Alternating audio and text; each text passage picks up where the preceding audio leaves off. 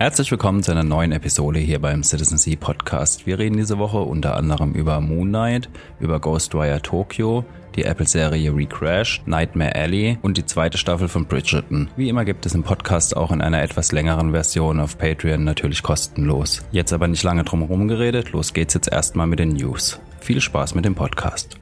Weg von den persönlichen Schmerzen und Fragen und digitalen Erlebnissen hin zu vielen, vielen Themen, die wir uns diese Woche widmen können. Ja, es ist ja auch, also allein jetzt nicht diese Woche, aber letzte Woche ist ja in, in über dem großen Teich ja einiges passiert. Wir hatten jetzt gestern gerade die Grammys, vor ein paar Tagen die Oscars. Dann eine schmerzliche Nachricht, die mich getroffen hat, ist, dass ähm, der Drummer von den Foo Fighters gestorben ist. Mhm, stimmt, hab ich auch der. Taylor Hawkins. Ja, scheiße. Hier, äh, nehmen wir die ganzen, wenn wir jetzt mit den ganzen persönlichen Schauspielerstar-News und so mit den ganzen Ohrfeigen und so, die es da gerade noch mit aufnehmen, dann kommen wir wahrscheinlich heute gar nicht zum Ende. Sagen wir, ich glaube, das wurde auch mehr als genug diskutiert in den letzten Wochen in Ja, irgendwelchen Klatschzeitschriften und sonst irgendwas. Ich finde das Ganze eher ein bisschen affig und habe mich bis vorgestern gefragt, was Ja, denn eher das können, ja. war. Nur kurz Ähm, erwähnen, dass Will Smith halt aus der Academy ausgetreten ist jetzt. Ja, aber was Genau. ist, genau, vielleicht da mal kurz für diejenigen, die es Stein eingelesen haben, was bedeutet das denn? Das bedeutet ja nichts, bedeutet einfach nur, dass er nicht mehr drauf voten darf, wer einen Oscar bekommt Genau. und dass er keine Vorabversionen mehr bekommt, um Filme sich anzuschauen, um zu gucken, wen er voten will bei dem Oscar, ne? Die kriegt er bestimmt irgendwo noch- anders her. Und wenn ihn nochmal jemand für einen Oscar vorschlagen würde, wäre er auch wieder automatisch Mitglied in der Academy. Also von daher, das ist ja sowieso der letzte Quatsch. Naja, wie gesagt, lassen wir dieses Thema den Klatschzeitschriften. Im wahrsten Sinne des Wortes. Genau. Und bringen uns hin zu einer wunderbar erfreulichen Nachricht, die ich gelesen habe, die ihr gepostet habt. Takeshis Castle soll wieder zurückkommen. Wer kennt noch Takeshis Castle? Wahrscheinlich viele Ja, Zuhörer, die zumindest mal so über 25, 30 sind oder so. Ist euer Prime. Bezug zu der Show. Ja, Amazon Prime plant ein Reboot von Takeshis Castle. Ich bin mal sehr gespannt. Also, was mich echt bisschen verwundert hat, weil es ist ja früher, ich weiß es gar nicht, auf DSF oder wo das immer gelaufen ist, es ist ja hoch und runter gelaufen die ganze Zeit. Und das ist tatsächlich nur von 86 bis äh, 99 gelaufen. Es waren, glaube ich, nur drei Staffeln oder so, die es Mhm, ja, die insgesamt kam immer wieder auf Repeat. äh, von 86 bis Ja. 89, so rum. Ja, ja. Ähm, und ja, es waren tatsächlich nur drei Staffeln, die es gab. Und es kam mir irgendwie vor, als wären das eine Milliarden Folgen irgendwie, weil es halt einfach den 20 ganzen Jahre, Tag ja. hoch und runter gelaufen ist. Da bin ich jetzt sehr gespannt auf jeden Fall mal, äh, ja, wie das heutzutage ablaufen wird. Also ich meine, heutzutage kann man mit Sicherheit ein bisschen coolere Parcours bauen auch als 86. Ja, bin echt hatte, Ja. sich ja, das hatte sich ja selbst damals so ein bisschen entwickelt, als dann dieses letzte Spiel sich geändert hat von, als dann wirklich äh, das, der, das Schloss von Takeshi eingenommen wurde und die hatten ja immer so Fahrzeuge, mit denen die rumgefahren sind. ja, mit den In Spritzpistolen. den ersten zwei Staffeln waren das noch, noch so Spritzpistolen, in den späteren Staffeln waren das ja so. Laser-Zielscheiben dann, glaube ich, irgendwie. Ne? Ja, also die haben sich ja selbst genau. in diesen zwei, drei Jahren schon technisch so ein Stückchen weiterentwickelt in so eine Richtung Laser-Tech-mäßige Kanonen da. Ähm, das war ja auch immer total witzlos, weil die, die dieser von Takeshi, die hat ja immer so, so, so, so voll das krasse Papier da drin und so riesige Bomben. Und die anderen sind ja mit so Handspritzpistolen rumgefahren. Ich glaube, es hat auch nur ein einziges Mal jemand gewonnen, oder? Ich habe dir jemals mitbekommen, dass das jemand eingenommen hat? Nie, oder? Ich glaube, ein einziges Mal hat irgendwie einer gewonnen, Also, oder? wenn, dann kann man es wirklich an einer Hand erzählen. Aber ich, ich bin eher gerade ähm, so so voll ver unfair. ich bin so voll verwundet. Das lief 86 bis 89. Das ist krass alt, Ja. ne? Aber das lief ja hier im deutschen Fernsehen. Das- Ende der 90er, Ja, das- Anfang der Ja. 2000er, sowas. Genau, Mhm, das war dann genau. einfach, äh, wie gesagt, auf DSF gelaufen. Das war einfach irgendwie ein Lückenfüller, den die für 20 irgendwie, Jahre. ja genau, es war einfach ein Lückenfüller, den die billig eingekauft haben und äh, dann halt hoch und runter gespielt haben und die ganzen äh, Ja, geil. damals haben es halt gefeiert. okay, damals kein Sattkopf oder so, aber Du ähm, nicht. ich habe es geliebt, nach der Schule erstmal eine Folge Takeshis Castle. Auf jeden Fall, das war der Killer. Das war super. Ich würde mich, Also es vielleicht ich würd nicht mich mega freuen. Jüngere Zuschauer oder sonst irgendwas, das ist im Endeffekt einfach nur eine saublöde Show von irgendwelchen ähm, Leuten, die ein Hindernisparcours übergehen müssen. Heute ist so ein bisschen so wie so ein Muddiator oder sowas, diese Mhm. Schlammparcours. Und die waren halt super witzig und äh, auf diesem Weg sind halt äh, einem Schausteller in irgendwelchen komischen Kostümen begegnet, als, was weiß ich, Guards von diesem Schloss oder als Sumo-Ringer oder sonst irgendwas und die Leute mussten dann halt irgendwelche komischen Ja, was man, äh, was man halt auch nicht vergessen darf, Takeshis Castle war halt auch Vorbild für dann so Sachen wie American Gladiators und Genau, der ganze ja. Scheiß. Wipeout war so ein Klassiker, der dann hier in den 2000, Ende 2000er dann irgendwie so ein bisschen größer wurde auf Pro 7 und so ein Scheiß. Wipeout läuft, glaube ich, aber immer noch. Aber ja, es sind diese klassischen, wenn du all diese Parcours-Dinger Mhm. zusammenhaust, dann kommen die alle aus Takeshis Castle ursprünglich wahrscheinlich mal. Ja. Diese Ja, sich drehenden Hindernissen, die dich dann in den Schlamm werfen, wenn du da drüber springst und sowas. Ja, genau, diese Dinger. Ah, Die haben auch Ja. echt gut kassiert teilweise, die Leute. Ne? Also wenn du da so einen blöden Baum gerannt kriegst, dann hast du so zwei Meter in so einen, in so einen 30 Zentimeter Teich reinfällst. Das war bestimmt auch nicht so angenehm. ich kann mich noch, kennt ihr, Die kennt ihr noch? war das Geilste, was wie die Kanonenkugel abgeschossen wurde. Nee, ich,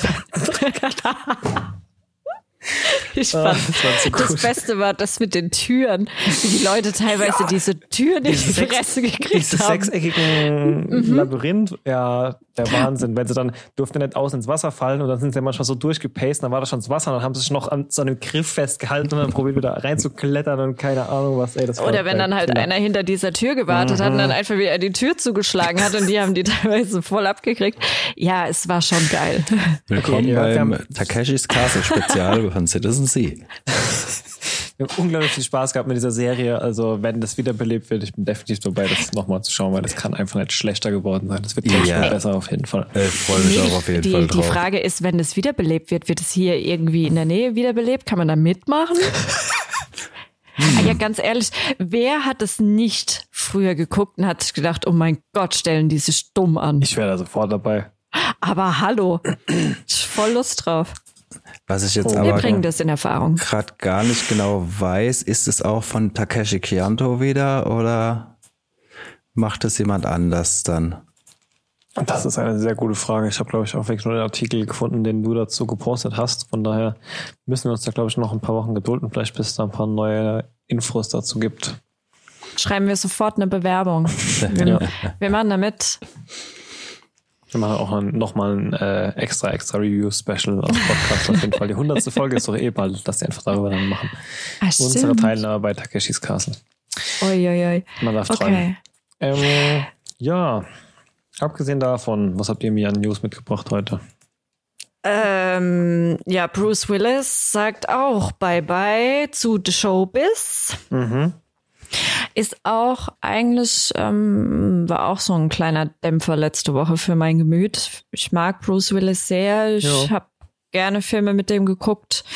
Auch egal, ob das die 90er Action waren oder sonstige Filme. Sinne, ja, Filme waren halt meistens schon noch mal ein ordentliches Stück gehaltvoller. Diese klassischen Action-Stars, Stars, da war ja halt so ganz, ganz viel Hinauszeug dabei immer, ne? Was ja auch okay ist. Man kann ja auch mal ein paar Hinausfilme gucken. Aber Ich finde, Bruce Willis-Filme waren hier und da, wenn ich an mich an 12 Monkeys erinnere oder gib mal ein paar gute Beispiele, da waren da schon immer ein bisschen mehr Substanz da hinten dabei als dieses Sixth Sense. Ja, war, war jetzt kein Action, aber nee, aber ich meine auch selbst die Action-Teile, also Die Hard. ja, großer Fan eigentlich gewesen immer. Mhm. Ja, der gute Herr hat, ich kann es gar nicht aussprechen, wie nennt sich das? Aphasie. Genau.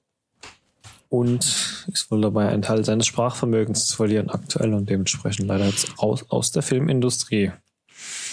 Ja, Aphasie ist nicht nur, also entsteht aufgrund entzündlicher Prozesse im Hirn nach irgendwelchen Verletzungen im Hirn, also am, am Sprach-Area of the Brain und ähm, kann sich in verschiedenen Sachen äußern, wie zum Beispiel Wortfindungsstörungen, äh, Probleme, Sachen auszusprechen, falsche Aussprache, aber kann auch so weit gehen, dass du generell ähm, auch Sprachverständnisprobleme hast, Mhm. auch beim Lesen beispielsweise. Lesen, Gut, klar, wenn das Zentrum für Sprach oder für Kommunikation allgemein betroffen ist, dann ist ja auch die Interpretation des Gelesenen und des Gehörten wahrscheinlich und nicht nur des Selbstgesprochenen. Ne? Also Mhm. ich denke, da verlierst du irgendwann einfach den Bezug zu gesprochenem Wort im Endeffekt in alle Richtungen. So ein bisschen. Ja, es ist eine recht ähm, äh, ein recht komplexes Phänomen Mhm. und äußert sich halt extrem individuell wie alle möglichen Sachen, die im Hirn falsch verkabelt sind, kaputt gehen oder sonst irgendwas, ist dann doch sehr individuell, wie sich das dann bei den Betroffenen äußert.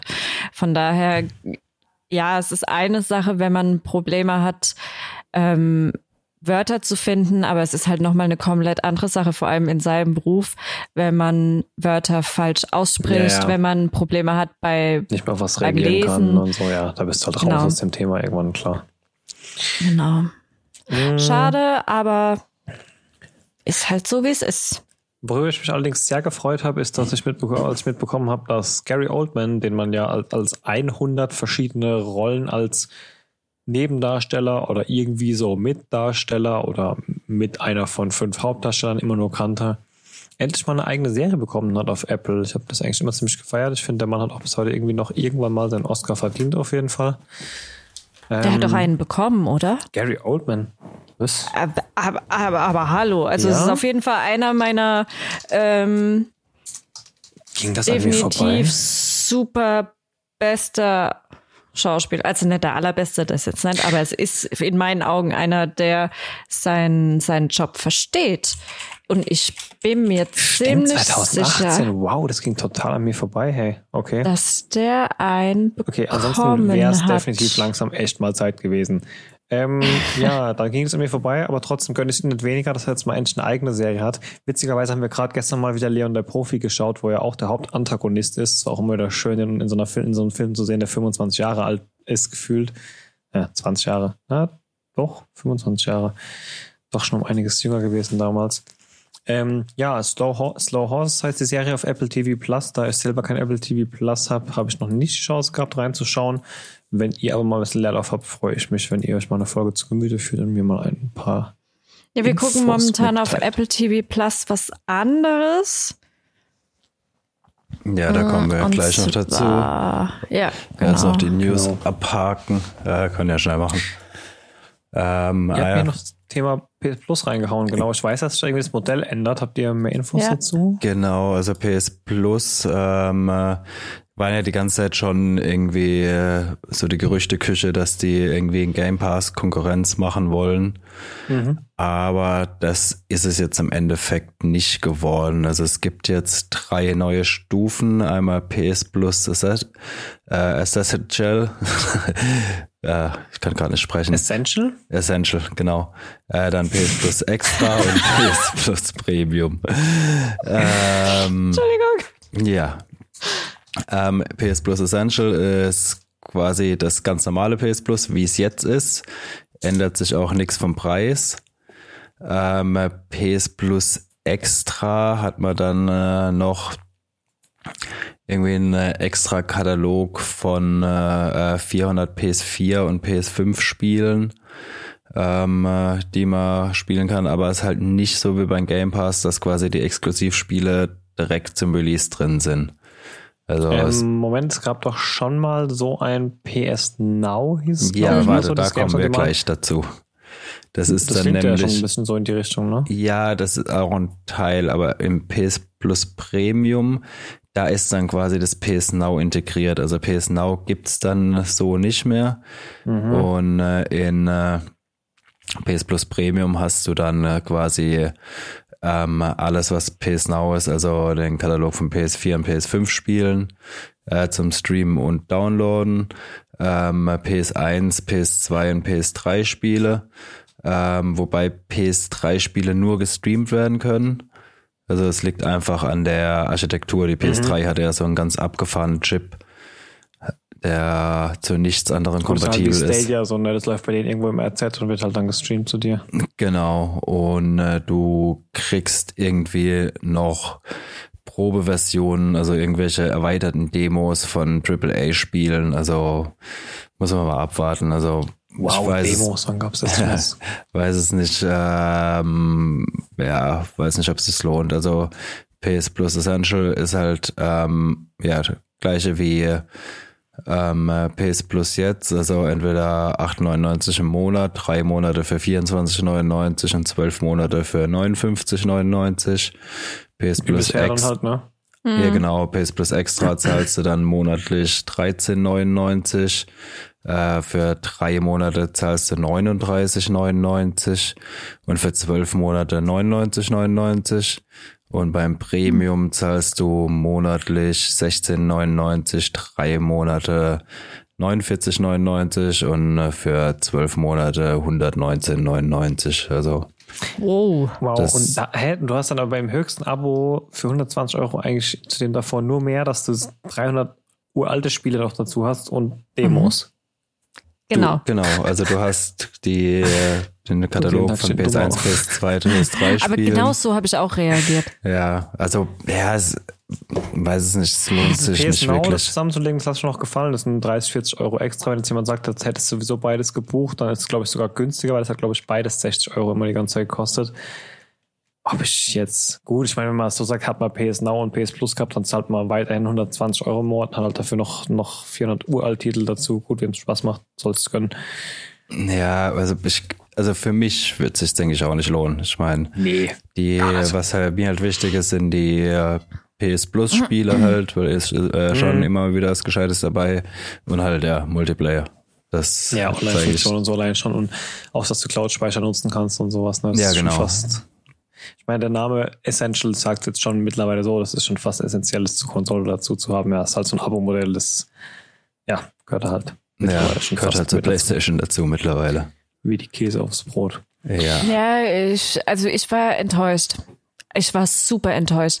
Also es ist eine Sache, auf den Zug Ja gut, es, auf ja nix, es geht nimmt ja nichts weg im Endeffekt. Nee, nee, Ne? ich habe aber gedacht, ähm, Ach so, du warst enttäuscht davon, bei nach so einer großen Ankündigung, dass das ich habe gedacht, dass da wirklich angekündigt wird, so quasi. eben, dass ja, da okay. wirklich ein gescheites Gaming-Abo auf Mhm. mich zukommt, worauf ich wirklich Bock habe, wo ich mir denke, ja, das wird sich lohnen, ja. Es ist halt ein lauer Aber- Versuch, aus ein paar Leuten noch ein paar Euro Ja. rauszubekommen, ne? Und allein die Tatsache mit diesen, ja, hier ist das Gimmick oder äh, das super tolle, mega Special Offer, du kriegst noch die alten Games. Mhm. Klar, es gibt das ein oder andere PS1, PS2, PS3 Game, wo ich mir denke, das ist mega geil. Könnte man eventuell mal wieder spielen, dann spielst du es und denkst dir, weil es halt eben nicht die Art Ja. von Classic Gaming, Retro Gaming ist, wie, wie das jetzt zum Beispiel Nintendo macht. Also Ja. ich kenne das zum Beispiel von, vom äh, Nintendo-Abo, da gibt's ja auch so ein Online- Dingens, da hast du ja auch die Möglichkeit, auf die Classics zuzugreifen. Da ist es was anderes. Wenn ich mal äh, denke, okay, ich zocke jetzt einen Abend mit ein paar Leuten zusammen Mario Brothers oder sonst irgendwas. Ich Ich weiß nicht, ob das mit PlayStation gut funktioniert. Nee, vielleicht mal einen Titel, Mhm. den du wirklich richtig gefeiert hast.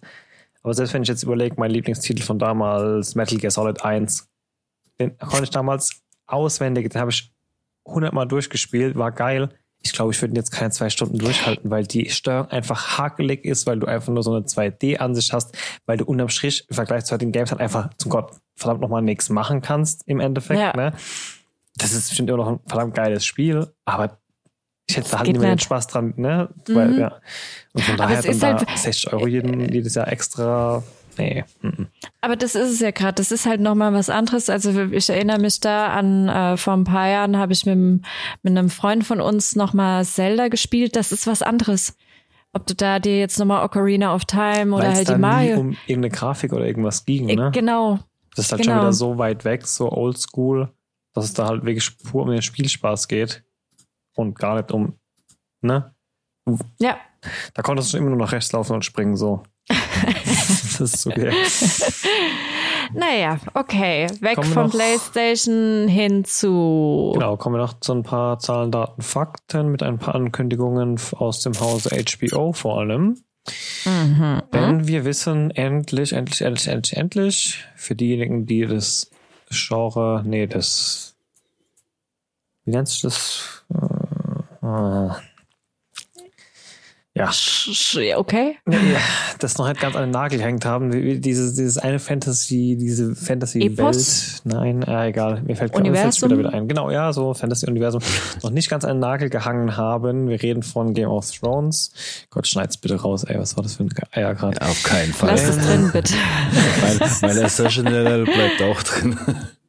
Das bleibt das definitiv. Aber da kannst du meinen Lacher rausstreichen, weil das gibt schlechtes Karma. Ist ja schade, dass wir eine Audio-Recording haben, weil ich glaube, diese Gestik, wie ich gerade 18 Mal mit meinem Arm hingerudert habe, als würde es dann besser werden, war wahrscheinlich noch gut dazu. So, die Rede ist von House of the Dragon, das Prequel viele, viele, viele hunderte oder tausende Jahre vor den Ereignissen von Game of Thrones spielt und der schon lange, lange angekündigt war mit einigen anderen ähm, Tausend Jahre vorher. tausend Jahre vorher.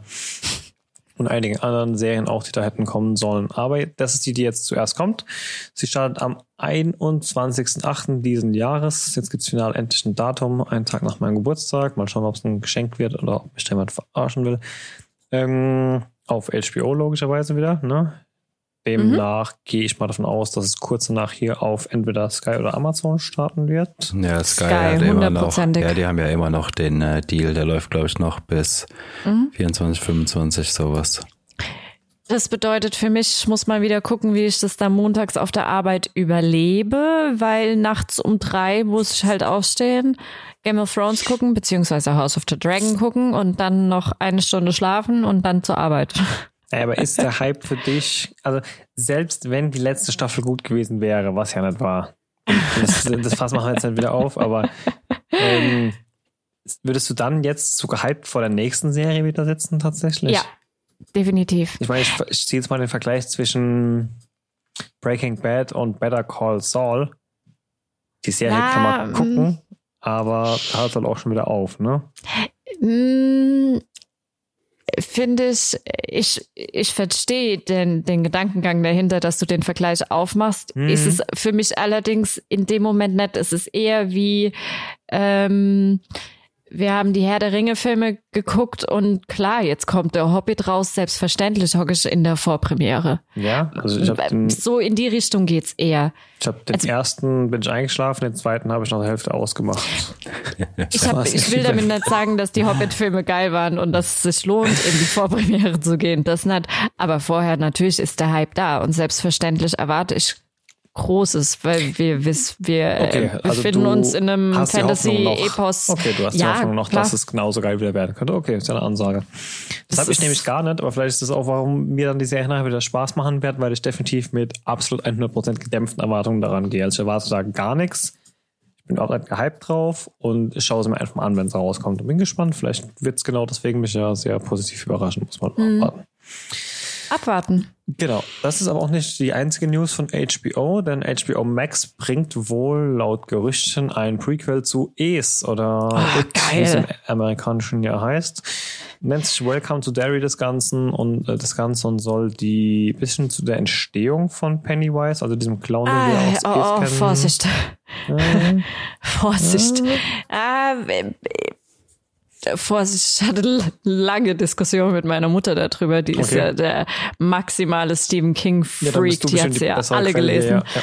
Ähm, hab ihr das erzählt, es soll ein Prequel geben. Da hat sie mich auch angehört und gemeint, hä, wie? Äh, zu Pennywise ein Prequel, wir wissen doch, wo er herkommt, ja. Also, mm, mm, ne, kommt vom dunklen Turm und aus dem Universum. Ah, egal. Ähm, habe ihr dann aber auch erklärt, es geht wahrscheinlich eher in die Richtung Derry. Und dann hat sie gemeint, ah, okay, das versteht sie schon mehr, wenn ähm, es eher so um die Stadt Derry an sich geht. Ähm, es existieren keine Bücher oder sonstiges, Nee. die jetzt direkt auf dieses Prequel passen würden. Aber in, in vielen, vielen Büchern und in vielen Geschichten von Stephen King gibt es natürlich Bezüge zu Derry. Egal in welcher Geschichte wir uns befinden. Wir haben oft, ist es so, dass die Protagonisten beispielsweise durch Derry durchfahren oder es ist eine Nebenstadt oder irgendeine, irgendein Sheriff aus Derry findet sich dann in da und da wieder. Hm, Der Bezug ist halt ganz, ganz oft da. Das stimmt. Genau, genau. Von daher mal abwarten. Wenn es doch in die Richtung Pennywise geht, dann wird es halt wahrscheinlich ein bisschen mehr in die, geht's wahrscheinlich mehr in die Mystery-Richtung. Dann bewegen wir uns eher so Richtung dunkler Turm, ne, da wo kommen dann die komischen Viecher, Mysterien und das Böse eigentlich her aus diesem Universum. Ja. Also ja, es kann in die eine oder andere Richtung gehen. Wir müssen jetzt halt einfach mal abwarten. Wenn es halt eher so um Derry geht, dann wird es wahrscheinlich so ein, so ein Castle Rock-Thema, denke ich. Sind wir gespannt. Ähm, ich merke auf jeden Fall, oder wusste schon immer, dass du da mehr drin bist in dem Thema als ich. Das ist ähm, geil. Das ist, ich kann es jedem nur empfehlen, sich mal da reinzufuchsen und mal die eine oder andere Geschichte zu lesen und dann auch mal die eine oder andere Story von ihm zu lesen, die mal mehr in dieses Fantasy reinrutscht als in dieses Horror in unserer Welt, sondern halt oder die klassischen Ganzlinger-Romane. Ähm, es ist ein Riesenuniversum und irgendwie gibt's halt überall die Bezüge zueinander und die Verbindung und diese Verknüpfung und auch der Autor hat da einiges geschaffen. Gut. Ähm, zum Abschluss der News stehen hier noch irgendwas mit L drauf. Was ich dann geschrieben habe, ist das ein Tippfehler oder hat's Bei mir steht der Elliot Page. Oh. Oh. Dann hat sich mein Slack jetzt wohl auch in äh, Anlehnung an deins mal die Kugel gegeben.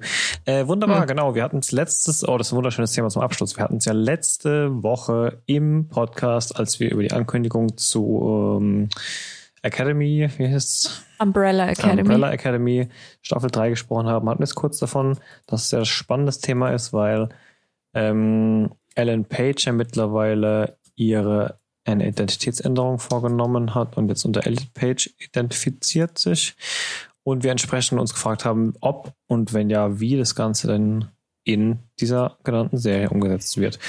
Und kurz darauf haben wir dann auch eine Pressemitteilung bekommen, ähm, die von ähm, Netflix in dem äh, Fall dann veröffentlicht wurde, dass ihr vorheriger Charakter oh, Vanya, Vanya, Vanya mhm. Hargreaves jetzt unter Victor Hargreaves wohl bekannt ist. Das heißt, diese Geschlechtsanpassung wird es wohl auch in die Serie schaffen. In welcher Form, ob das jetzt der gleiche Charakter ist, der auch die gleiche Geschlechtsanpassung vornimmt, oder ob es jetzt vielleicht einen verschollenen Bruder spielt oder wir in einem Paralleluniversum uns bewegen, ist bis jetzt noch nicht bekannt. Ich finde es aber spannend zu sehen, wie sie das mit in das Universum nehmen. Und wie vorher schon angekündigt, hätten sie es, glaube ich, egal wie machen können, weil in dem Umfeld der Umbrella Academy gibt es ja auch wenig, was zu abgedreht für diese Serie wäre. Von daher finde ich es ein gutes Thema und bin gespannt, wie sie es im Finale dann eben umsetzen in der Serie. Mhm. Abgesehen davon, oh, jetzt habe ich gerade die Themenliste zugemacht, weil es mir einen Fehler hatte. Ihr dürft mal kurz die Überleitung machen zu unseren Themen. Was habt ihr denn gesehen? Ihr habt vorhin schon mal kurz angeteasert, dass ihr irgendwas gespielt oder gesehen habt, wo ihr gemeint habt, kommen wir später darauf zurück. Um was ging es da? So, mein Internet, muss ich zugeben, bricht immer mal wieder ab. Gut, dann sage ich euch einfach was, weil ich sehe auf der, dieser Themenliste hier Ghostwire Tokyo und ich kann es ja nicht spielen, weil ich keine PS5 habe. Aber wenn ihr reingezockt habt, dann öffnen wir jetzt damit, weil ich will etwas wissen von diesem Spiel. Erzählt mir was dazu. Oh. Ja, hast nicht viel verpasst. Wir haben, glaube ich, zwei Stunden reingespielt und es dann nie wieder angefasst. Nee, schon ein bisschen länger. Großer Müll, oder? Nee, nee. Das, nee, das will ich auf gar keinen Fall behaupten. Das will ich nicht behaupten. Bei mir ist momentan halt einfach das Problem. Pff, nee, es ist kein Problem, aber Elden Ring, ja. Nein, Mutti, ich habe kein Problem mit Elden Ring. Ich habe nur ein Problem ohne Elden Ring. Ja, genau. Ähm, es, es sieht ganz gut aus. Ja, ähm, Mm, Echt, ich hatte so am Anfang peinlich, eine Sequenz, da musst du hab, durchs Krankenhaus. Ich mir, das sah irgendwie verpixelt und hakelig aus, dachte ich mir irgendwie, ich gucke mir gerade ein PS3-Spiel an. Und das war in der offiziellen Werbung im Kino zu diesem Spiel. Das fand ich fast ein bisschen peinlich, wie es aussah. Aber da es nach Third-Person-Action im Singleplayer-Schlauchlevel aussah, was vielleicht ist, dachte ich mir, das könnte eigentlich genau das richtige Spiel für mich sein. Hm. Ist es das oder bin ich da völlig auf dem Holzweg? Mm, Das, nee, es ist äh, schon mehr oder weniger Open World. Mhm. Ähm, ist, also ich weiß nicht, wie es. Nee, es ist eigentlich eine Open World. Das ist am Anfang. Ähm, bist du halt so ein bisschen eingegrenzt durch den Nebel, wo du nicht durchkommst. Aber ja, also ich, ich glaube jetzt nicht, dass das für dich ist. Also wir haben jetzt, wie gesagt, auch nicht lange reingespielt. Aber es fühlt sich auch so an, als würde sich alles relativ schnell wiederholen immer. Ist es in irgendeiner Form, also mm, ein Spiel, wo du so ein bisschen zumindest darauf angesessen bist, deine, deine Skills wahrscheinlich zu leveln und so weiter und so fort. Aber ist es, sag ich mal jetzt, nur in einem Umfeld, wie wir es von God of War kennen, wo du, sag ich mal, drei Waffen hast, die leveln kannst und so weiter? Oder ist es doch schon fast ein Roll oder ein wirkliches Rollenspiel? N nee, ein Roleplay kannst du es echt, äh, nee, überhaupt nicht. Also, schon du hast, so du hast, ja, hast du Inf hast du die Infamous-Teile gespielt? war das das mit dem Strom? Infamous Second Son und sowas. Das mit den Strommächten, ne? So ein bisschen. ja, äh, unter anderem auch. Ähm, Äh, so ein bisschen. Oh, das kam zeitnah mit diesem anderen Spiel raus, wo du so ein Infizierter warst. Und das war richtig geil. Das habe ich immer viel mehr gemacht als Infamous. ähm, kurzer Exkurs, ja, zurück zum Thema. So ein bisschen fühlt es sich an. Also du hast so ein paar Fähigkeiten, es sind nicht viele, es sind am Anfang ist es eine und dann kriegst du relativ schnell noch eine zweite und eine dritte hinzu und die kannst du aufleveln.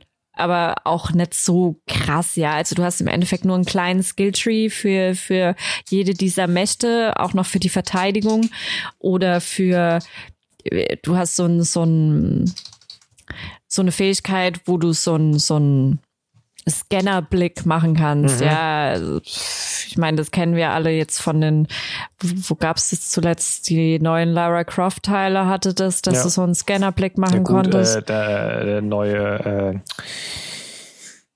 mit Ellie und Joel, der zweite.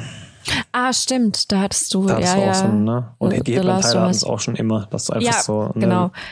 Aber ja, also das ist jetzt kein Roleplay, dass du da mega viel reinstecken musst ins Leveling. Das ist einfach nur, es sind einfach sehr rudimentäre kleine Skilltrees, die du hochhauen kannst.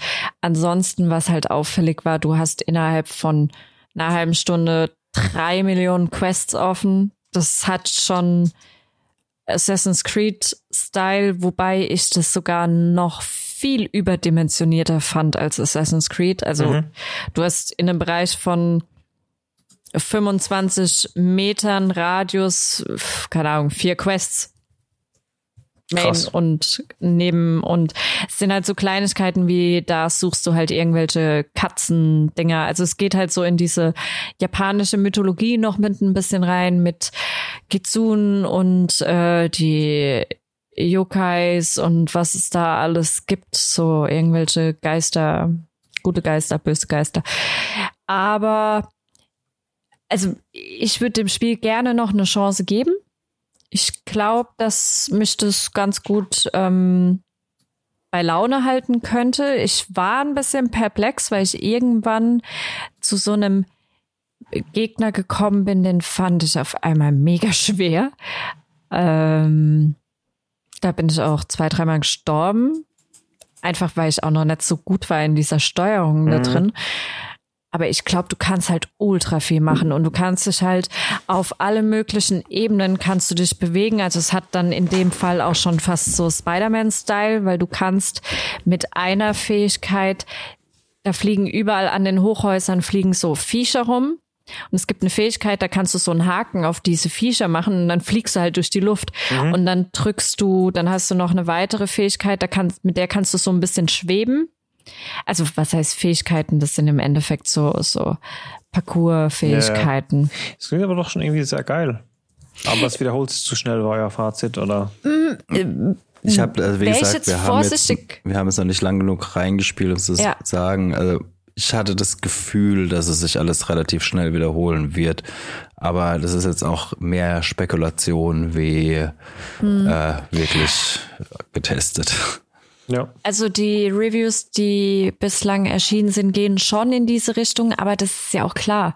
Wenn du ein Game hast, wo du auf ähm, äh, vier Kilometern oder in einem Bereich halt 300 Quests hast, Du dann ist, halt rum und hackst. Also ich mein, dann ne? ist es auch klar, dass das nicht immer die gleichen, äh, dass das nicht immer komplett unterschiedliche und super innovative Quests sind. ja, Wenn ich halt das Spiel runterbrechen würde auf eine Quest in jeder Form, die existiert, dann habe ich nicht meine 300.000 Quests in dem Spiel, sondern halt meine 30 Quests. Mhm, Aber die ja, Leute klar. beschweren sich dann nicht, dass sie repetitiv sind, sondern das ist zu wenig. ist. jedes, ja, also muss man halt überlegen, was man eher will. Ja, Ja, will man halt einfach mal auch irgendwann mal einen Kopf ausmachen und irgendwelche dubbischen Quests. Ich meine, auf bei Assassin's Creed oder sowas war das schon so, dass du teilweise auch einfach echt deinen Spaß hattest, wenn du drei Stunden lang jetzt erstmal alle Karten aufgedeckt hast oder die Quests und die Quests und die Quests immer wieder gemacht hast.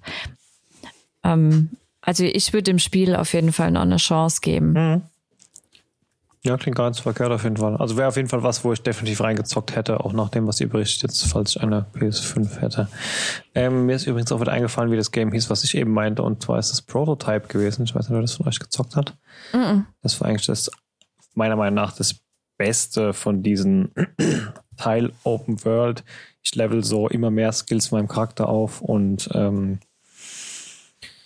äh, schlacht mich dadurch irgendwie so eine ja, Story durch mit verschiedenen Missionen, die ich an verschiedenen Ecken dieser Open World Karte annehmen kann. Wenn dann der dritte Teil jemals rauskommen sollte und ihr sowas in die Richtung mögt, spielt es auf jeden Fall. Die Story war immer brutal geil, die Umsetzung und die Fähigkeiten, die man hatte, war. Man hat ein Infizierter im Endeffekt und wurde immer infizierter und irgendwann konnte ich euren Arm so, dann wurde ihr von Helikoptern angegriffen, dann konntest du deinen Arm zu so einem Kabel machen und konntest den Helikopter vom Himmel reißen und dann den anderen Arm in so eine Klinge machen und dann da die Leute zerschneiden und keine Ahnung. Das war Okay. schon, das war extrem geil gemacht, auf jeden Fall. Noch nie gespielt oder was von gehört? Gehört, ja, aber gespielt habe ich es noch nie. Nee. Die ersten zwei Teile sind von 2009 oder so, würde ich sagen. Das war PS3 slash Xbox-Zeit. Ob da für die PS4 jemals ein Teil rauskam, weiß ich gar nicht. Es wurde alles, alles, alles verschoben, der dritte. Müsste man sich mal informieren, wann ob Ja. ein dritter Teil kommt. Naja, Informieren dich mal, schreib den mal, hey, ich hätte gern Prototype. Ja. Ein Prototype von Prototype hätte ich gern. Gut, kurzer Exkurs, Ghostwire. Ähm, also sieht okay aus, noch zu früh, um wirklich was dazu zu sagen, höre ich raus. Ja, Ja, Das vielleicht stimmt. beim nächsten Podcast ja, können wir vielleicht mehr sagen, falls die PlayStation mal frei wird von Elden Ring. Wir machen einfach nein. so, wir machen mal ein Datum, dann komme ich mal vorbei zum Ghostwire zocken und dann kann sie ja kein Elden Ring zocken, weil ich extra für Das- Ghostwire gekommen bin. Können wir machen. Ah, So, dann mal zum nächsten Thema. Du hast auch Moon Knight gesehen, Sven, oder? Ich habe auch Moon Knight gesehen. Ähm, ich war ja der, der das Ding seit drei Folgen Podcast gehypt hat und bin jetzt doch etwas verhalten nach der ersten Folge, will mir kein vorschnelles Urteil gönnen. Aber da die Staffel ja, glaube ich, nur sechs Folgen haben wird, ähm, kann ich mir mit meinem Urteil auch nicht so arg viel Zeit lassen. Und ich muss sagen, mir hat in dem Trailer und dem, was ich darüber gelesen habe, gefallen, wie schnell es Fahrt aufnehmen soll aber halt in eine Psycho irgendwas Richtung. Und das, was ich in der ersten Folge gesehen habe, geht mir doch zu sehr in die Marvel-Richtung irgendwie noch. Ich bin gespannt, wie es weitergeht. Mir ist Also- dass Nicht Ja. düster genug oder Ja, nicht mehr auf, nicht genug auf. Die haben das zu witzig gemacht, meiner Meinung nach. Ich habe mir eine ernstere Serie, glaube ich, erwünscht. mhm. Ich glaube, das war mir zu, obwohl es brutal war und obwohl da dauernd irgendwelche vermatschten Leichen nachher auf dem Boden lagen, war mir das alles einfach zu marvelig. Ich weiß nicht, wie es anders erklären soll. Zu comic-mäßig, zu easy, zu keine Ahnung. Ich hätte mir, glaube ich, was düster, thrillerigeres gewünscht und habe zu viel Comic bekommen. Was ja Quatsch ist, weil es ist eine Comicserie, also ne, sich darüber zu beschweren. hm. ähm, Vielleicht wieder so ein Thema von falschen Erwartungen. Wie Ja. gesagt, wir haben jetzt eine Folge gesehen. Ich verurteile das jetzt überhaupt nicht. Ich will jetzt einfach mal weiter gucken. Ich habe nur was anderes so ein bisschen erwartet bei diesem krassen Hype, den ich mir da aufgebaut habe, die letzten Monate Mhm. über. Aber das ist das Interessante dran. Ich hatte zum Beispiel. Gar keine Erwartungen? Ähm, ich hatte gar keine Erwartungen, dachte mir, jo, halt wieder die nächste Marvel-Serie. Mhm. Hm. Ähm, das Einzige, worauf ich mich richtig gefreut habe, war Oscar Isaac, Ja. wo ich mir dachte, ja, gucke ich mir auf jeden Fall mal an, wegen ihm. Also wäre da jetzt irgendein, irgendeiner drin gewesen als Hauptcharakter, den ich keine Ahnung, nicht kennen würde oder nicht sonderlich mögen würde, hätte ich mir wahrscheinlich gedacht, oh, kann ich doch warten, wenn ich es überhaupt gucke, ja, vielleicht auch gar nicht. Äh, dementsprechend waren meine Erwartungen non-existent und habe die erste Folge gesehen und fand's doch sehr gut. Einerseits, weil ich diese Psychosache mal was anderes fand. Dieses, er hört Stimmen und auf einmal wird er, ist er irgendwie besessen oder sonst irgendwas. Und ähm, die Richtung an Mythologie, die sie einschlagen, finde ich halt sehr interessant. Das mit den Ägyptern, da habe ich halt auch. richtig Bock drauf. Und ich glaube, da können sie halt auch später mit Phase 4 und mit den, nicht Inhumans, sondern wie hießen die? Eternals. Vielleicht doch dann wieder einen großen Bogen über irgendwas schlagen, was sie dann wieder äh, hunderttausende Jahre zurück in die Vergangenheit ziehen können. Wird ich glaube, das passt in den Kanon ganz gut. Ja, ich glaube, das passt in den Kanon eigentlich ganz gut rein. Ähm, ich glaube auch, dass die Serie definitiv ähm, ein Alleinstellungsmerkmal hat durch dieses diese Craziness irgendwie du du erklärt äh, erzählt hast und ich glaube auch dass ich mit der Serie Spaß haben werde bei den nächsten Folgen die rauskommen ich habe nur irgendwie so ein bisschen mehr düsterer Thriller erwartet und weniger verspieltes Chaos sage ich jetzt mal Ja, wobei es doch die ein oder andere Szene gab, da gebe ich dir vollkommen recht. Da war es ein bisschen verspielt und es war ein bisschen witzig, wie zum Beispiel. aber auch creepy Shit die- dabei auf jeden Fall Ja, da will ich ja, widersprechen die, die, die Szene in dem LKW, da musste ich teilweise wirklich lachen. Das fand ich witzig. Seine Reaktionen waren halt auch ja, das witzig. war ja auch so gemacht, wenn dann matscht er den da den Cupcake Mhm. ins Gesicht und so Ich weiter. finde, Das- Oscar Isaac spielt es halt auch echt gut. Ja. also er macht es halt echt gut. Also mit Er diesem dafür. Umschalten zwischen den Ja. Personen immer. Das Ja. macht er wirklich gut. Also da bin ich echt mal gespannt. Also vom Cast her Mhm. ähm, kann man da nichts sagen. Ich meine, die erste Folge war im Prinzip ja eigentlich nur Oscar Isaac. Ich weiß nicht, gab es eine Szene, wo Oscar Isaac nicht im Bild war? Glaub nicht. Mm, Nee, eigentlich nicht, glaube ich.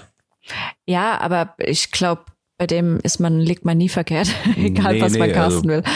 Vielleicht, also ich habe auch, also bin so zwischen euch, glaube ich.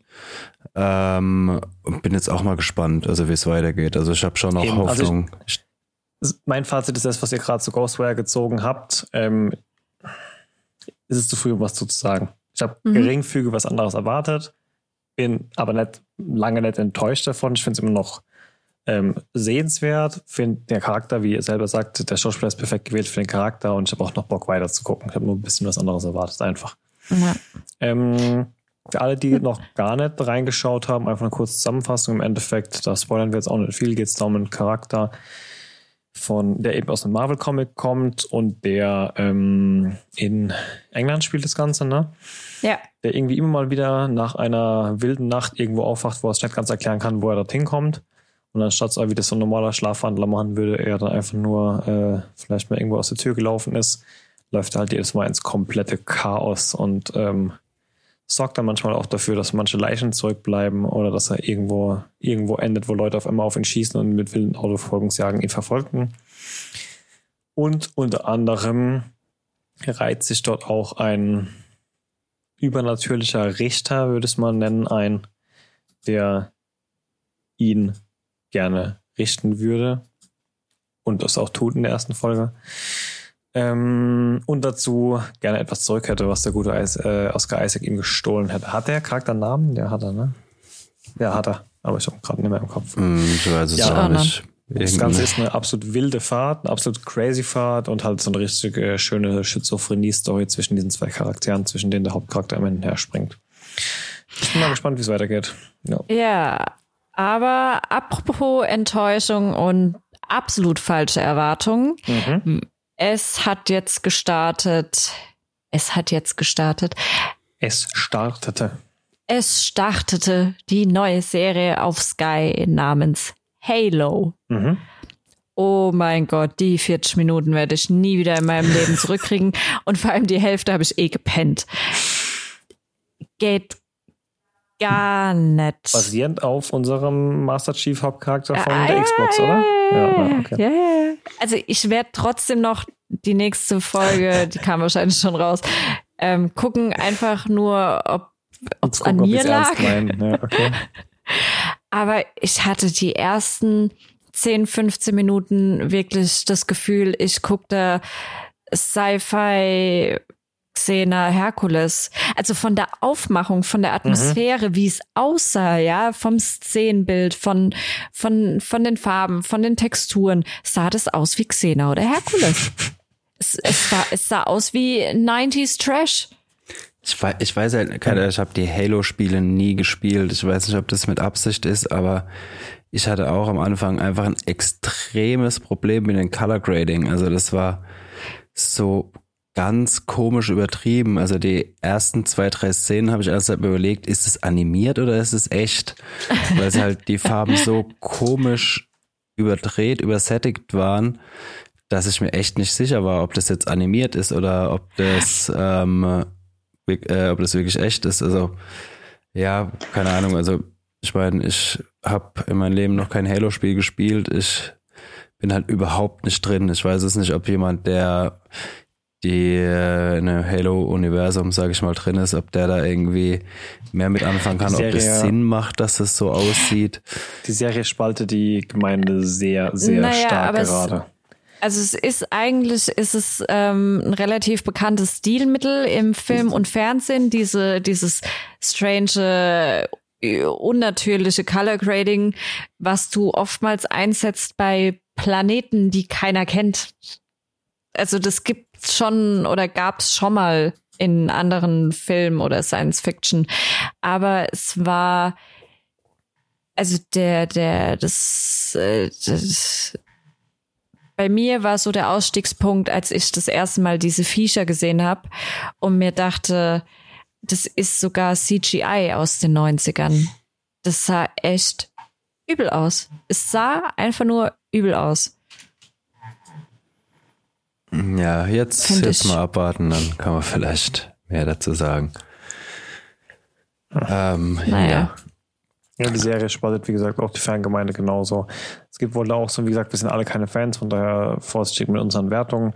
Aber es gibt da wohl genau die gleichen Deals wie bei den Mandalorian, dass man von diesem Charakter eben niemals irgendwas gesehen hat, außer dem Helm. Und dann war wohl auch so ein Kritikpunkt, dass er halt einfach in der ersten Szene direkt oder in den ersten paar Minuten direkt den Helm abzieht und so Sachen.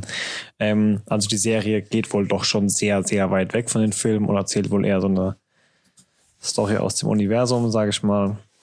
Äh, von den Spielen, meint nicht von den Filmen. Und man muss halt einfach mal schauen, wo das hingeht und ob der Fanbase das gefällt. Also die, ein paar gefällt es sehr gut, ein paar gefällt es gar nicht. Also die Bewertungen sind alle so entweder bei 4,5 von 5 Sternen oder bei 2 von 5 Sternen. Also da gibt's nichts zwischendrin, da gibt's nur Hype oder Chaos gerade irgendwie. Wie gesagt, ich glaube, wir sind dann nicht die richtigen, um das zu bewerten, aber ihr seid wohl nicht, den, nicht die einzigen, denen das so strange vorkam, das Ganze. Okay. Bist beruhigt. Ja. Was Aber könnt ihr, wo wir bei so vielen halbgaren Themen sind, habt ihr irgendwas mitgebracht, was ihr richtig, richtig empfehlen könnt diese Woche? Oder sind wir Also was wir gerade so. angefangen haben, also beziehungsweise sind, nee, wir sind noch nicht aktuell, ähm, ist Recrashed auf Apple TV Plus. Ähm, ist eine Serie über? Rework. Ich weiß nicht, sagt der Rework was? gar nichts, ne? Das ist ähm, so ein äh, Coworking Startup und äh, ähm, wird gespielt von Jared Leto und Anne Hathaway. Gott. und äh, das war, wann äh, haben die gestartet? Ähm, Anfang zu, nee, die haben kurz nach der Bankenkrise, glaube ich, gestartet. Ähm, nach welcher? 2008. Ich bin, bin mir jetzt gerade nicht Okay. sicher, ich muss nochmal nachgucken. Ähm, auf jeden Fall, das war halt eine überhypte Startup. Also der ähm, Gründer von Rework, der Adam, äh, wie heißt er? Newman. Adam Newman, genau. Der ist halt so, ja, so ultra extrovertierter, charismatischer äh, Typ, der halt im Prinzip nichts kann, außer Leute zulabern, das aber gut. Und äh, der hat halt WeWork immer weiter verkauft, also was heißt verkauft, immer mehr Gelder eingesammelt und wollte es immer größer skalieren und war halt einfach eine riesige Blase im Endeffekt. Und äh, die Serie fängt quasi damit an, wie er von seinem eigenen Aufsichtsrat vor die Tür gesetzt wird. Und dann okay. äh, siehst du halt, wie es dazu gekommen ist. Also finde die Serie echt ganz gut, vor allem, weil ich halt ähm, äh, das damals auch mitgekriegt hatte mit dem Rework. Also die hatten äh, äh, teilweise eine, eine richtig, richtig hohe Milliardenbewertung und sind dann komplett runtergecrashed, wie halt klar war, dass dieses Modell nicht so skalierbar ist, wie äh, ja. äh, Adam Newman behauptet hatte. Ähm, Finde es echt ganz gut. Also auch Jared Leto und Anna Hathaway passen eigentlich echt ganz gut in die Rollen, machen das ähm, echt sauber und äh, ja, es ist halt einfach äh, total gestört, wie es halt da abging bei WeWork. Ich weiß jetzt auch noch nicht. Ähm, ich muss mir, wenn ich die Serie fertig habe, muss ich mir noch mal ähm, durchlesen, wie das alles wirklich war. Ich weiß jetzt nicht, wie nah die Serie jetzt an der Realität dran ist, wie viel die dazu gedichtet haben im Endeffekt. Ja. Ähm, aber ja, ist halt schon abgefahren, wie äh, ja, wie die damals operiert haben. Also kann, gut. Ich glaube, eine Serie über Cum-Ex oder so würde ich mir auch mal anschauen.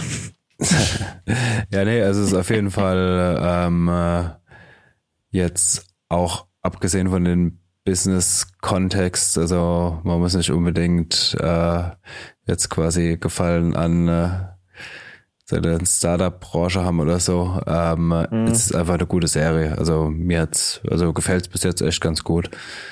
Eine witzige Serie verrückt halt ein bisschen alles, aber ja, passt. Klingt ganz gut. Apple TV hast du gesagt, ne? Genau, Apple TV. Also 2010 wurde Rework gegründet. Das war doch schon ein bisschen her. Ja, ist schon ein bisschen her. Wie lange hat das gedauert, bis das Ganze dann in die Binsen ging? Wie lange ging das gut? Äh, 2019 ist es dann äh, wow. vor die Binsen gegangen. Also die hatten 2019 eine 47 Milliarden Dollar, äh, doch 47 Milliarden Dollar Bewertung. Und äh, ich habe letzt gerade geguckt, ich glaube, jetzt haben sie noch eine 4 Milliarden Dollar Bewertung. Also die Firma gibt's auch noch, natürlich ohne Adam mhm. Newman. Der hat, glaube ich, auch irgendwas anderes gegründet mittlerweile. Ähm, wie das läuft, weiß ich nicht. Aber ja, ähm, äh, die, äh, ja, ich glaube, also die haben sich auf jeden Fall äh, ja, ich glaube, so um 90 Prozent verkleinert mittlerweile. Mhm. Aber ja, eine, eine coole Serie. Hat mir auf jeden Fall sehr gut gefallen. Klingt ganz gut auf jeden Fall. Ja, es ist keine schlechte Serie auf jeden Fall. Jared Leto, ja, was soll man dazu sagen? Jede seiner Rollen sind extrem, extrem einfach. Anne Hathaway ist eine super mega geile Schauspielerin, die finde ich so gut in ihren Rollen, dass ich mir absolut überhaupt gar nicht vorstellen kann, wie diese Frau im wahren Leben ist. nee, es ist eine der wenigen Schauspielerinnen, wo ich es mir echt nicht vorstellen kann. Weil sie, weil einfach alles, was sie spielt, so gespielt ist. Sie, sie, ja, es ist alles so unterschiedlich. Mhm. Keine Ahnung, ob das mega die Bitch ist, ob die mega lieb und nett ist, ob die ähm, ja kann ich mir bei ihr überhaupt nicht vorstellen. Kann man alles machen. Aber ja, keine Ahnung, dieses ganze. War sogar nach, nach Michelle Pfeiffer, glaube ich, die einzige erträgliche Catwoman für mich tatsächlich auch, ja. Ja, ja, stimmt. Aber auch, auch bei We Crashed jetzt dieses ganze Start-up-Mentalität, Kicker im Pausenraum, ihr arbeitet im Stehen, mhm. Sitzen, Liegen auf der Hängematte und dann gibt's noch die Drinks während der Arbeit. Das, also bei, bei We Crashed ist es mir jetzt wieder aufgefallen. Das letzte Mal ist mir das so krass aufgefallen bei dem Buch The Circle. Da gab es dann auch den Film mit Emma Watson. Ich ja. weiß nicht, ob ihr den kennt. Nicht gesehen, aber mit Tom Hanks und Emma Watson, oder? Ja, genau, hm. genau. Dieses ganze Startup, das, das, diese ganze Mentalität, wie die ich arbeiten. Ich den mal gesehen, glaube ich. Das, ja, das wirkt alles so wie, keine Ahnung, was eine, was Scientology in den 90ern war. Weißt du, mhm. jeder will irgendwie mit dabei sein, aber irgendwo weißt du dann doch, dass es vielleicht unter Umständen nicht ganz so cool ist. Wie hat mal gesagt, wenn dein Büro Office heißt, dann verdient ihr zwar nur 80 Prozent zu viel und schafft jede Nacht, dafür bestellt ihr jeden Freitag Pizza mit dem Chef. Das beschreibt es eigentlich ganz gut. Ja, vor allem, ja. Die, also dieses Sektending trifft bei Rework oder Recrashed ja. ähm, halt auch extrem gut. Also ich weiß nicht, ob das daran liegt, dass Adam Gra äh, Ding, Adam Newman von Jared Leto gespielt wird. Die könnten wahrscheinlich beide Sektenführer sein. ähm, äh, das stimmt, ja. ja. Das stimmt viel zu sehr. Und der soll bitte mal wirklich mal irgendwann, kann, kann, kann der nicht mal hier so äh, hier, wie bei Once Upon a Time in Hollywood, um wen ging's da? Oh, ich, ich habe halt Charles so, Manson? Ja, genau, ich habe halt so Probleme, ey, mich an irgendwas zu erinnern. Es tut mir leid, ich weiß nicht, was ich letzten Wochen nicht gemacht habe, aber ähm, Zu genau. viel Party? Kann der bitte mal eine Charles Manson-Rolle einfach machen, der Typ? Ach so, ich dachte jetzt, du sagst, kann der nicht bitte mal so eine Sekte gründen? Nee, einfach so, ein, so eine Rolle spielen, wo er Charles Manson, äh, Charles Manson als Rolle bekommt. Ja, ich bin dir gerade ins Wort gefallen, sorry. Ähm, Wer hat gerade gesprochen? Nico. Ähm, nö, nö, ich war, glaube ich, fertig. Auf jeden Fall hast du mich jetzt rausgebracht. Nee, äh, ähm, äh, nee, aber also bei genau bei den äh, bei WeWork, wenn das jetzt äh, wirklich zumindest annähernd so ist, wie es bei Recrash dargestellt wird, dann hatte das auch schon so ein bisschen Sekten-Style. Also ja, also wie gesagt, ich äh, will jetzt erstmal die Serie fertig gucken, dann gucke ich mir nochmal oder lese ich mir nochmal genau durch, wie das damals abgelaufen ist. Gibt bestimmt auch irgendwo eine Dokumentation darüber oder so. Ja, aber ich glaube, das gehört ja auch zu diesen ganzen Hardcore-Startup-Charakteren dazu. So irgendwie, das Büro wird so halb zur Heimat, weil du willst ja unbedingt mit deinen Projekten vorwärts kommen. Also pennst du teilweise dort, schiebst irgendwelche 80-Stunden-Wochen, dann gibt's jeden zweiten Tag wahrscheinlich irgendwie Shots und Cocktails dort. Dann gehst du noch mit der Hälfte deiner Belegschaft die ganze Zeit dann halt weg, wenn du irgendwo hingehst. Dann werden das halt deine besten Freunde. Ja, genau, genau dann gehst du halt mit denen vielleicht noch in Urlaub oder irgendwas. Dann gibt's dann noch ein bisschen Koks und Nutten. Ähm, keine Ahnung. Und eine Bumsbesenkammer ja. und was weiß ich. Genau. Da, ja, ja kann ich schon ganz gut vorstellen. Also. Naja, aber was, ja? Nee, nee, sag. Entschuldigung. Nee, alles gut. Wollte überleiten zur nächsten Serie. Dann mach das. Äh, ja, aber nicht so ganz den Flow irgendwie. Nee, heute ist irgendwie, ich, ich muss aber auch sagen, jetzt dieses vorletzte Wochenende mit der Zeitumstellung, dann letzte Wochenende da mit Samstag, ey, ich, am Montag hättest du mich wegschmeißen können. Ich war echt nicht existent. Erstens mal musste ich noch eine Stunde mindestens, nachdem ich aufgestanden bin, darüber nachdenken, was ich gerade geträumt habe, obwohl es eigentlich gar nichts Außergewöhnliches war, aber es war irgendwie trotzdem seltsam. Und es war, der ganze Tag war irgendwie komisch. Ich war, keine Ahnung, raus. weiß nicht, woran es lag. Ja, ich war raus. Lost war ich. Lost. Muss man auch mal sein. Naja, okay. Äh, Bridgerton. Bridgerton Staffel 2. Hm. Mhm. Mhm. Ja. Wir wussten von Anfang an, dass unser der Hauptcharakter aus der ersten Staffel, der ja, der halt, der Duke, nee, der Herzog, doch, der Duke ist der Herzog, ne? Duke and Duchess, ja. Der Duke von nicht dabei sein wird, was halt ein, der eine Hauptcharakter war aus der ersten Staffel. Dementsprechend hatte ich keine großen Erwartungen, dachte mir, oh, weiß nicht, ob ich es trotzdem noch gerne gucke, wenn, den, wenn ich den nicht dabei gucke. Egal. Auf jeden Fall gehen wir ein bisschen mehr in die Richtung, wir schauen uns mal die Geschwister an, was da so los ist. Man hat eine Story gebastelt und strukturiert und darauf geachtet, dass eben der Duke und seine Frau, die Frau spielt noch mit in der Staffel, aber hat keine Ahnung, eine Screentime von vielleicht zehn Minuten oder so über die komplette Staffel, lass mal 15 Minuten sein. Mhm. Ich kann dazu nicht viel sagen. Ich kann sie jetzt nicht aus der Perspektive betrachten. Äh, ich habe die Bücher gelesen, bin da voll drin in der Story. Das bin ich nicht. Ich kenne die Serie, die Story nur von der Serie. Fand jetzt die zweite Staffel okay. Sie war nicht schlecht. Ich hatte, ich hatte es schlimmer erwartet, dadurch, dass man sich um komplett andere Charaktere, die zwar in der ersten Staffel auch dabei waren, aber die halt eine Nebenrolle gespielt haben, dass man die jetzt in, in den Fokus gerückt hat, eigentlich als ähm, größeren Fehler erwartet, als es im Endeffekt ist. Es war ganz spannend, es war auch gut aber es war im Endeffekt auch jetzt nichts anderes als die erste Staffel. Zwei Leute, die eigentlich jetzt nicht ab Punkt eins Sympathie für sich empfinden, wo du als Zuschauer aber ab Punkt eins äh, fieberst, dass die dann doch zusammenkommen und selbstverständlich.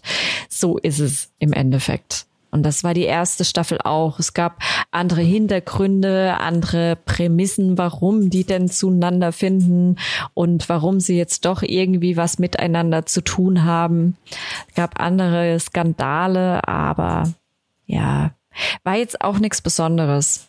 An der einen oder anderen Stelle hat man die erste Staffel weitergeführt in der Story, aber ja, ich werde trotzdem auch die dritte Staffel gucken.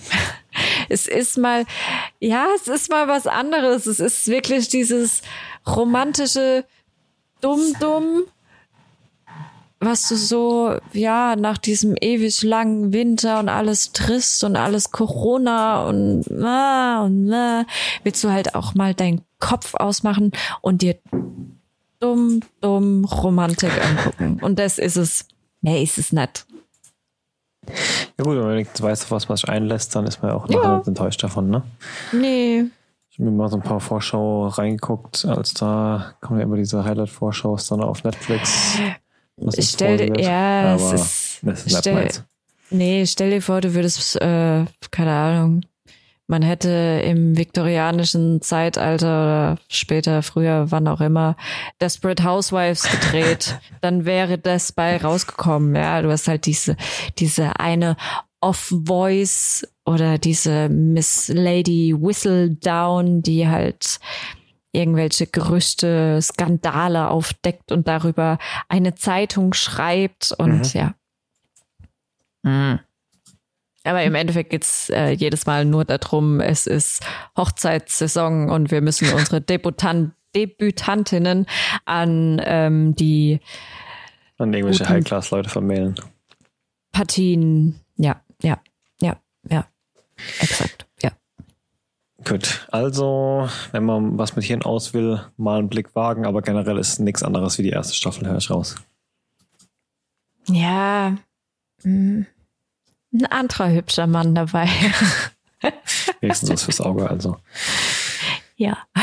Ja, ich glaube tatsächlich, ich hatte auch noch zwei Themen mitgebracht, aber die sind auch alle irgendwie so auf Halbmast. Von daher werde ich die nur ganz kurz erwähnen. Ähm, relativ unterhaltsam, aber wirklich mit ganz wenig Inhalt. Äh, The Bubble auf Netflix, ein Film mit. Ey, ich habe heute echt keinen Namen im Kopf, ne? Ach, Amy Gillen. Hall? Nee, Gillian, einfach nur Amy Gillian. Oder heißt sie Amy? Sie müsste Amy Gillian heißen, ja. Amy Gillian. Karen Gillian, sorry. Ah.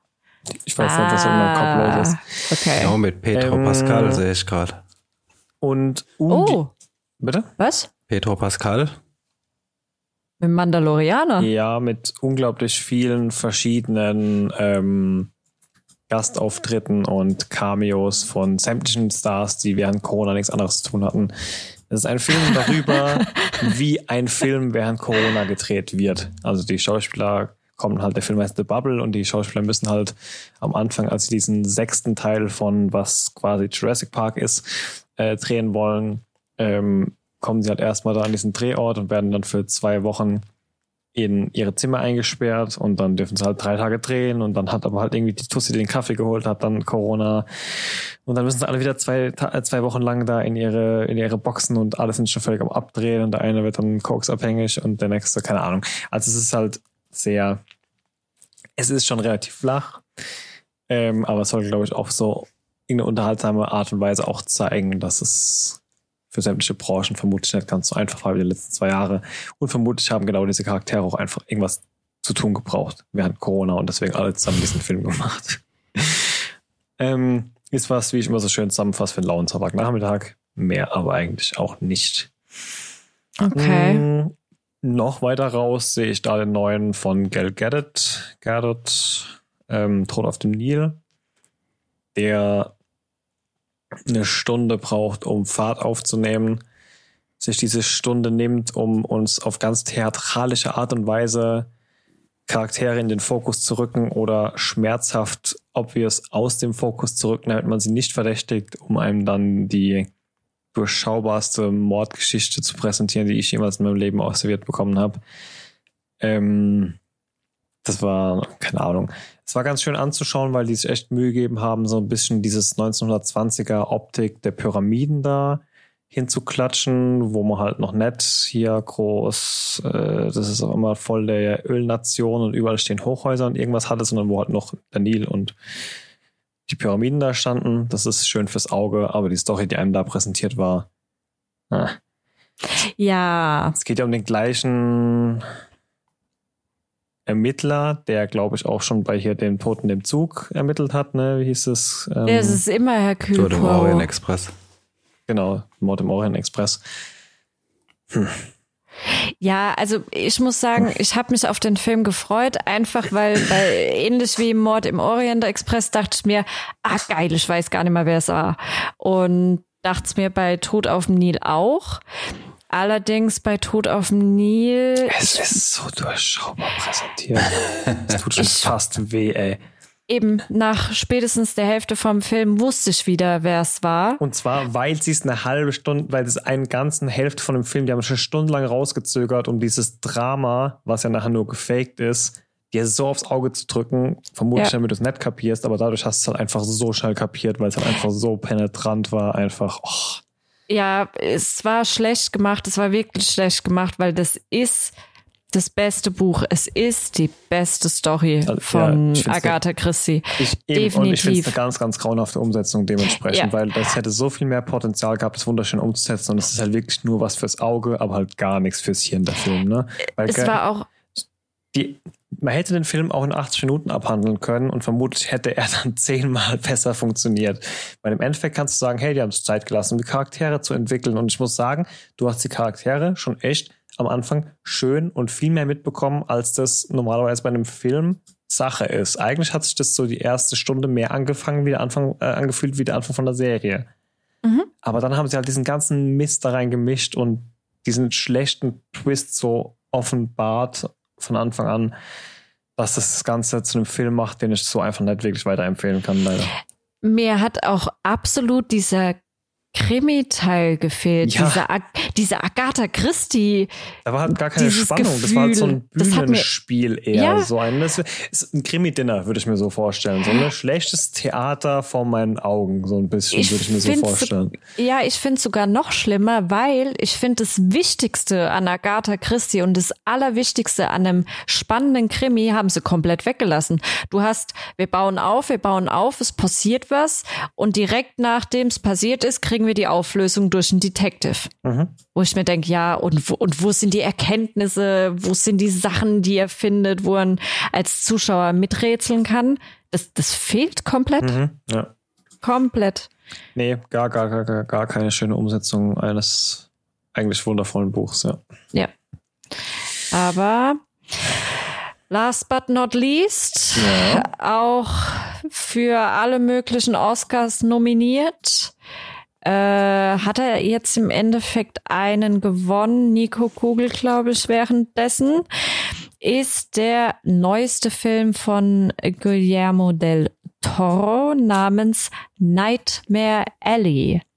Okay, In Nightmare Cooper, ne? wir haben Bradley Cooper, wir haben Rooney Mara, wir haben Oh, Willem Dafoe. Willem Dafoe, exakt. Wir haben Kate Blanchett und noch viele weitere. Ah, die, die Tony Colette spielt noch mit. Mhm. Ja, Uh, und wenn noch der gut ist, bitte nicht zu viel spoilern, dass ihr dem echt gut Nee, werde ich nicht. Wir haben ein Krimi, Thriller, Noir. Also Mhm. wirklich im Noir-Stil.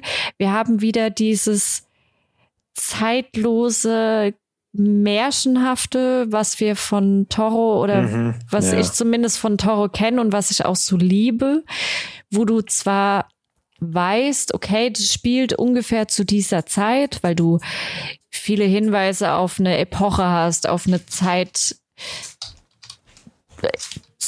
hast, aber es wirkt dann doch aufgrund diesem ja, es ist dieses Märchenhafte von ihm, dieses Psychomärchenhafte von ihm. Das was kann er so dann- gut, ne? Also ja, so was es, ja, was es so zeitlos macht. Mhm. Und es sind so Kleinigkeiten.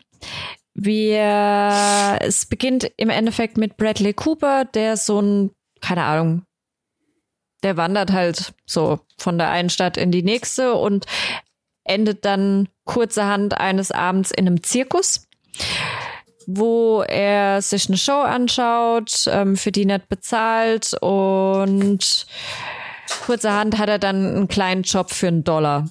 Den macht er auch. Dann macht er noch einen Job, dann bleibt er bei denen eine Zeit lang, ist dann so ein bisschen drin in diesem Zirkusleben mit allem Möglichen, was dazugehört. Das aber weniger dieses Tier-Zirkus, sondern geht eher in dieses Kuriositäten-Dingens rein. Freakshow. Genau Ja. Genau sowas. Und will dann allerdings bald, weil er recht gut in der Sache ist, so in Richtung Mentalisten-Dings was eigenes starten, was er dann auch macht. Und mehr will ich auch nicht verraten, eigentlich. Ja, also äh, erstmal, er hat keine Oscars gewonnen. Er war nominiert äh, für vier Stück. Bester Film, beste Kamera, bestes Szenenbild, bestes Kostüm, aber hat, so wie ich jetzt gesehen habe, keinen gewonnen. Ähm, man sieht im Film auf jeden Fall an, dass er von Guillermo del Toro ist. Also es hat so bisschen wieder diesen Traumwelt-Look. Mhm. Ähm, es sieht wirklich schön aus. Es war zu schnell klar, wo er drauf rausläuft, finde ich. Ähm, also, ich will den Film nicht schlecht reden, aber es hat mich ein bisschen gestört. Also, ich wusste halt, also es gab eine Szene quasi vorm Finale gab es eine Szene, wo dir komplett verraten hat, wie der Film ausgeht. Mhm. Das fand ich ein bisschen schade, aber so war er eigentlich ganz gut. Also es ist, glaube ich, auch ein Remake. Ähm, ich glaube, wenn ich es richtig verstanden habe, gab es den Film, also gab es schon mal eine Verfilmung. Ähm, da müsste ich jetzt aber auch nochmal nachgucken. Ist jetzt Ist es auf einem, er ist ja auch ähm, Schriftsteller, ne? wie er ist Oh, Schriftsteller. Bin ich da drin? Ich hätte jetzt gesagt, der hat auch schon eigene Bücher geschrieben, aber vielleicht. Äh, Ja, genau. Ähm, 1947 gab es einen gleichnamigen Film. Ähm, Ah, okay. Ich habe mir gerade der, überlegt, ob es auf einem eigenen Buch von ihm basiert. nee, also es, Aber so oder ja, ja, bitte. so oder so, es ist eine super tolle Umsetzung. Ich stimme dem Nico zu. Es gab relativ am Ende, wobei ich aber auch in Erinnerung habe, es ist, glaube ich, die letzte oder vorletzte Szene, wo es dann klar ist, wo es hingeht. Aber es hat mich nicht unbedingt gestört, weil ich das nicht das Gefühl hatte, dass es jetzt die Intention von dem Film war, die am Ende nochmal so einen Twist zu geben. Ganz im Gegenteil. Ich glaube, es ging eher darum, wie, wie kommt's dahin? Man hätte es ja auch komplett offen lassen können. Das Also es wäre eine- auch gegangen, aber der Fakten als jetzt ein großartiger Twist-Schocker am Ende nochmal. ja, ja, so es geht eher um, um diese Reise, Gut, aber So ein das, bisschen. finde ich, gehört auch so zu Horror. Also er ist jetzt nicht so der Brain-Tweezer-Macher, sondern ist ja eher mehr so der Mann fürs düster, artistisch, halb mystisch, zaub nicht zauberhaft, aber ihr wisst, was ich meine, ne? So Mystery irgendwie. Ich weiß nicht, ob ihr The Strain damals gesehen habt, die Vampirserie von ihm. Das war ja auch die einzige, Ja. einzige brauchbare Vampirserie, die jemals auf diesem Planeten erschaffen wurde, einfach. ähm, auch ein absolut geiler Stil, einfach in einem Stil, den ich so noch nie gesehen habe. Einfach diese Neuinterpretation dieses Vampir-Genres, einfach, was eigentlich mehr so ein bisschen so eine Zombie-Serie waren, aber dann halt wieder verwoben mit irgendwelchen ukrainischen, äh, ungarischen ähm, Schauer, Schauergeschichten, mit irgendwelchen Stories, die irgendwelche ungarischen Freunde von mir damals von ihrer Oma erzählt bekommen haben und so Sachen. Ähm, also da wieder auch dieses halb mystische Figuren, ähm, halb aktuelle Stories dazu und dann da eine Apokalypse-Story drauf geschrieben, die dann aber wieder mit CDC und irgendwelchen Doktoren dann doch wieder eine unglaublich wissenschaftliche Komponente auch hatte. Ne? Ähm, Mhm. Da hat er schon immer einen ganz, ganz eigenen Stil wieder da. Ja. Ähm, kann ich sowas da auch erwarten? Also so ein Spiel aus halb mystisch und halb, also irgendwo zwischen real und surreal wieder so ein bisschen? Nee, das nicht. Also so von der Optik her vielleicht ein bisschen, aber ja, es geht mehr um, ja, was halt so ein bisschen das Surreale geht, es geht halt viel um so Taschenspielertricks. Oder? Hm, aber es ist schon mehr eine Story, die in unserer Realität stattfindet, sage ich jetzt mal. Ja, Ja, ja, auf jeden ja, Fall. definitiv. Okay. Aber ähm, Bin ich mal gespannt. Ja, da werde ich auf Es jeden Fall noch reinschauen. Ja. es kommt, also für, für mich ist bei Toro immer noch das absolute Meisterwerk Pans Labyrinth. Da geht nichts drüber über, über diesen Film. Hm, ja, Killer, auf jeden Fall. Ähm, ich kann mich noch dran erinnern, ich habe den das erste Mal gesehen in der Schule. Da hat meine Spanischlehrerin diesen Film ausgepackt und wir haben den gesehen auf Spanisch. Und ich Französisch war, ist der aber im Original, oder? Ah, Nee, Quatsch, Spanisch. Nee, sorry, jetzt von ihm ist es dann Spanisch. Ne? Macht mehr Sinn. und ich war, ich war, keine Ahnung, wie ich das ausdrücken soll. ist Ich, schon kann, hochgradig ich, invasiv kannte, in deine Psyche auf jeden Fall. ich kannte diesen Typ nicht, der diesen Film gemacht hat. Ich hatte auch gar Mhm. keine Ahnung mit, weißt du, du bist 14, 15, 16, ja, hockst im Spanischunterricht, Doppelstunde und auf einmal kommt deine Spanischlehrerin und sagt dir, ah, ich habe einen Film für euch, den will ich euch unbedingt zeigen, einer meiner Lieblingsfilme. Und die hat, die hat einen Haufen spanische Filme angeschleppt, ja, aber wirklich Killerfilme, sowas wie Penelope Cruz hat mal einen gemacht, ähm, oder war das Selma Hayek? Nee, es war, glaube ich, Penelope Cruz in Volver. Lauter so Killerfilme. Und dann bringt die diesen Pans Labyrinth. Wir gucken den da. Und unser Thema war gerade im Spanischunterricht das Franco-Regime und ähm, die Rebellen, die da dagegen gerannt sind. Und da spielt ja dieses Pans Labyrinth direkt in diese Zeit rein, ja. aber macht daraus halt Märchen. Das hast du bei Nightmare Alley nicht. Ja, man weiß es ja auch nicht so ganz, weil bei Pan ist ja auch immer so die Frage, spielt der ganze Müll nur in dem Kopf von dieser total vom Krieg zerrissenen kleinen Mädchen, sage ich jetzt mal, Ophelia. oder präsentieren wir hier wirklich die Ja. Märchengeschichte eines Faunen oder wie das Vieh damals hieß? Ein Pan. Aber gab es noch diesen Faun oder was? Ja, aber Pan was war der andere? Nee, Faun war doch die, die, die Art oder was und Pan war sein Name oder so, oder? Ich glaube, seine Rasse war Faun, oder? Täuscht mich gerade komplett. Irgendwas gab es da auch noch. Keine Ahnung. Aber ja, da hat er, der hat ja viele von diesen mystischen Sachen. Ant Mhm. Antlers kam doch letztes Jahr, war doch auch von dem, diese, diese Story über diesem einen Jungen, dem auf einmal so Hirschgeweihe wachsen irgendwie. Der war doch auch irgendwie gerade im. Horns. Nee, das ist Daniel Radcliffe. Das war was ganz anderes. Antlers hieß der. Okay. Naja, wir schweifen gerade sehr weit ab. Ähm, ja, schönes das Thema war zum eine Abschluss. Serie. Nee, ja, egal. Ja. Guck ihn dir Ähm, an. Ist ein Night- super Film. Nightmare Alley auf. Wo läuft der? Wo habt ihr den gesehen? Disney Plus. Disney Plus. Ja, ist ein 20th Century Fox. Der kam gerade die Woche oder was, ne? ja.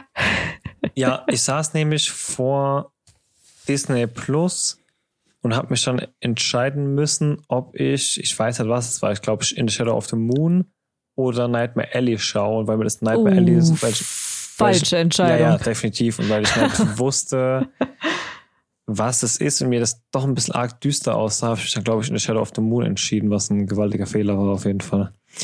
Ja, gut. Ähm, schön. Dann habe ich jetzt noch einen definitiven Grund, den anderen auch noch zu gucken. Ja. Und habe den besseren für später aufgehoben. Da haben wir auch schon schlechtere Entscheidungen getroffen. Ja, gut. Ich glaube, das war's auch mit Themen für heute. Ja, glaub, sein durch jetzt. Habt ihr irgendwelche Vorschau auf die nächsten zwei Wochen? Bei mir steht gar nichts an aktuell. Matroschka, immer noch Staffel 2. Oh ja, diesmal dann wirklich. Mhm. Äh, habt ihr es geschafft, die erste Staffel nochmal zu gucken? Nee, ich bin gerade, ich, ich mache gerade Rewatch, ähm, Rewatch The Office. Ja, sehr gut. Bin Ja, ich auch noch sehr, dabei. sehr Staffel gut. 6 oder so bin ich jetzt gerade. Zum Ah, ersten ich Mal bin schaue jetzt ich bei ja. zwei. Okay. Geil, geil, geil. Dann freue ich mich auf neue Stories von Matroschka nächstes Mal. Ich melde mich und komme vorbei zum Ghostwire zocken und ansonsten bis in zwei Wochen, würde ich sagen. Yes, yes, ja. Macht es gut. Bis, Bis dann. dann. Ciao. Bevor es jetzt ganz vorbei ist, am Ende wie immer noch die Bitte um eure Unterstützung. Wenn euch der Podcast gefällt, dann lasst uns auch ein Abo da oder empfehlt uns weiter. Oder gebt uns eine positive Bewertung, wo auch immer ihr den Podcast hört. Wir würden uns auf jeden Fall freuen und ihr helft uns damit enorm weiter. In diesem Sinne, ciao bis zum nächsten Mal.